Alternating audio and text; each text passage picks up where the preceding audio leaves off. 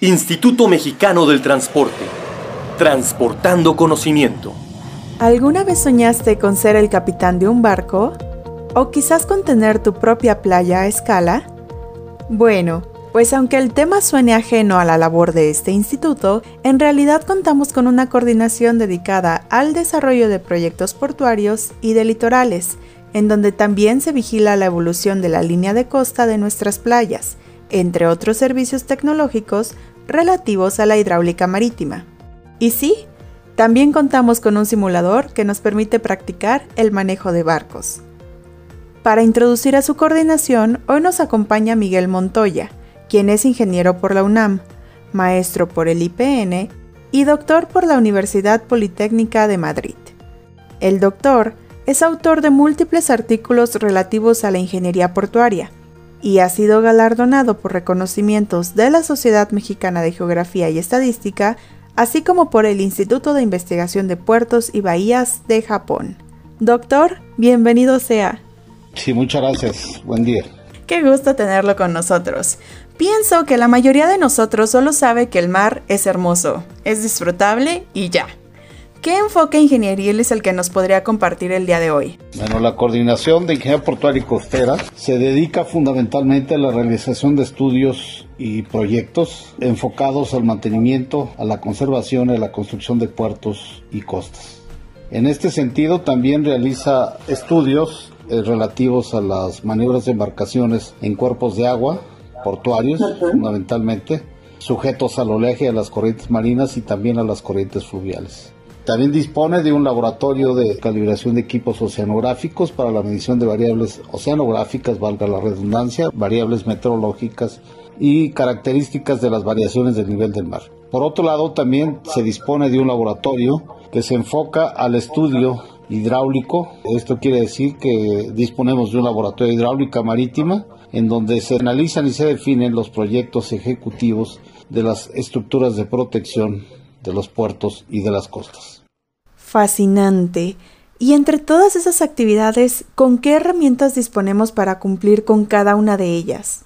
Disponemos de un laboratorio de hidráulica marítima, un laboratorio de hidráulica portuaria ambiental, un área que se enfoca a la hidráulica computacional, un área que se dedica a la calibración y medición, bueno, la calibración de equipo oceanográfico para la medición de las variables oceanográficas y meteorológicas, y un laboratorio de simulación de maniobras de embarcaciones. Este laboratorio de maniobras de embarcaciones es capaz de llevar a cabo estudios mediante las herramientas conocidas como simulador de maniobras de embarcaciones en tiempo real y en tiempo acelerado. De hecho, admito una particular admiración por la estética visual del simulador de embarcaciones. Es literalmente como estar en la cabina de mando de un barco real. ¿Qué nos llevó a la decisión de contar con este laboratorio?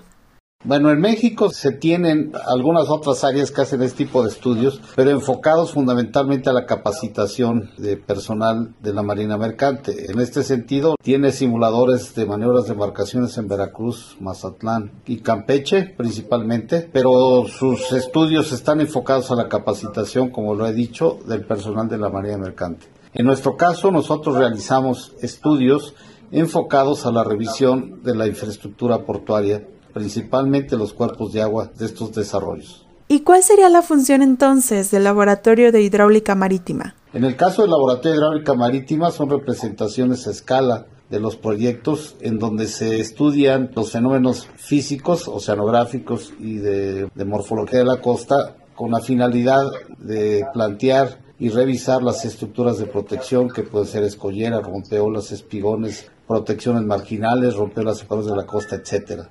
Y en el caso de estos modelos hidráulicos de estas especies de maquetas, ¿qué define la escala con la cual se trabajará? Bueno, para la definición de un modelo hidráulico hay que tomar en cuenta el espacio a reproducir del prototipo que es la naturaleza, el espacio que tenemos disponible en el laboratorio y a partir de esto se define lo que se llama la escala de líneas, con lo que se construirá geométricamente el modelo hidráulico. Posteriormente habrá que cumplir con simulaciones de acuerdo a una ley de representación física de los modelos hidráulicos y donde debemos cumplir con la simulación, por un lado geométrica, la simulación dinámica de las fuerzas que se producen por el eje de las corrientes en las estructuras y las características del medio del fluido que vamos a, utilizar para hacer las representaciones. Muchas veces hay confusión en el sentido de por qué no usamos agua de mar.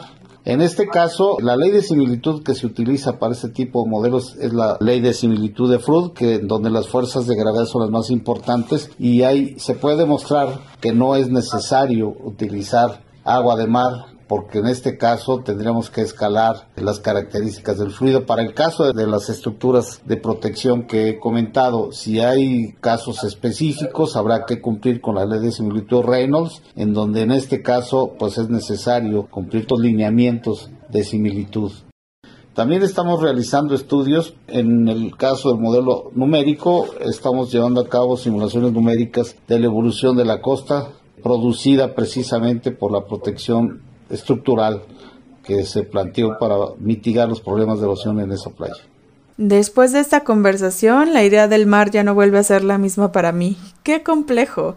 Y eso me recuerda, con el conocimiento y datos que podemos recolectar, ¿también estamos en la posibilidad de apoyar en algo cuando se trata de tsunamis? Sí, actualmente existe el Sistema Nacional de Alerta de Tsunamis, es un sistema multisecretarial nosotros representamos a la Secretaría de Comunicaciones y Transportes. La red mareográfica del Instituto Mexicano del Transporte participa en, la dotación de información al Centro de Alerta de Tsunamis que está en la Secretaría de Marina. Ellos a su vez pues se procesan la información y la entregan a la Secretaría de Gobernación y en el caso de que exista un tsunami Solamente la Secretaría de Gobernación es quien está facultada para definir las alertas correspondientes en caso de que se presente un fenómeno pues, devastador, principalmente en la costa del Pacífico. Qué gusto poder contribuir en situaciones así de delicadas para el bienestar de la población costera. Hay algo más que he escuchado, lo cual en realidad me hace pensar en ese libro grandotote con el que nos mandaban a la primaria. ¿Nos podría contar qué es un atlas de oleaje oceánico? El Atlas de Oleaje Oceánico es un documento en donde se establecen las características valga la redundancia, oceanográficas de los principales puertos del país y en algunos otros casos de los sitios en donde se dispone de equipos de medición, tanto en el Golfo de México, el Océano Pacífico, el Golfo de California y el Mar Caribe. Es información que se puede consultar de manera rápida. No es una información en tiempo real, es una información estadística en donde eh, se definen las características del comportamiento de los fenómenos que he comentado en un documento impreso o digital si es el caso, ¿no? Wow. ¿Y de casualidad la versión impresa se asemeja en dimensiones a aquel atlas que mi memoria recuerda como si lo estuviera viendo? ¿O quizás es otro estilo? Sí, sí, es, es un documento extenso. Este, actualmente disponemos de 44 sitios de medición. Súper padre. Oiga, ¿le gustaría contarme algunos proyectos destacados que a lo largo de la historia de la coordinación hayan resaltado? Los proyectos destacados pues, son bastantes. Del año 81-84 tuvimos un proyecto de cooperación con el gobierno de Japón. El gobierno de Japón eh, nos transfirió tecnología para los modelos hidráulicos y también tecnología de punta en ese entonces que rige actualmente. Nos donaron equipo para la representación del oleaje en los modelos hidráulicos. Y cabe señalar que como resultado de este proyecto que fue muy exitoso se llevó a cabo durante prácticamente 10 años unos programas de capacitación en donde se invitaban a los técnicos de los puertos latinoamericanos para que se capacitaran aquí en México con el apoyo de la Agencia de Cooperación Internacional de Japón y con el apoyo de la Secretaría de Comunicaciones y Transportes por conducto por el Instituto Mexicano del Transporte en donde se introdujo la tecnología del oleaje aleatorio, que era una técnica en ese entonces que iniciaba y que actualmente está de alto nivel mundialmente. Cabe señalar también las maniobras que se llevan a cabo para la primera etapa de la ampliación del puerto de Veracruz, Definitivamente es muy estrecha la relación de esta coordinación con las administraciones portuarias y bueno, de forma complementaria, ofrecemos quizás algún tipo de curso para quien desee seguir alimentando su conocimiento en temas relacionados.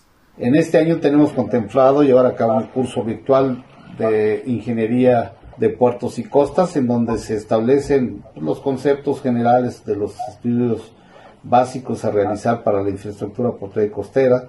los, las técnicas para la modelación numérica y la modelación hidráulica, algunos aspectos ambientales que están relacionados con este tipo de infraestructura y finalmente la realización de proyectos ejecutivos y actividades de mantenimiento de estructuras de protección ya construidas. Esto fundamentalmente lo orientamos a los técnicos de las administraciones portuarias integrales, pero esto no es limitativo. Pueden participar personas que estén trabajando en este tipo de temas y que trabajen en otras instituciones o empresas privadas y que tengan interés de capacitarse en estos temas. Por otro lado, también llevamos a cabo cursos de capacitación para las capitanías de puerto y las administraciones portuarias integrales de la operación y básicamente mantenimiento preventivo de los equipos de medición de la Red Nacional de Estaciones Oceanográficas y Meteorológicas. Bueno, pues ya estaremos todos atentos a la invitación de dichos cursos a través de nuestro portal web y las redes sociales institucionales.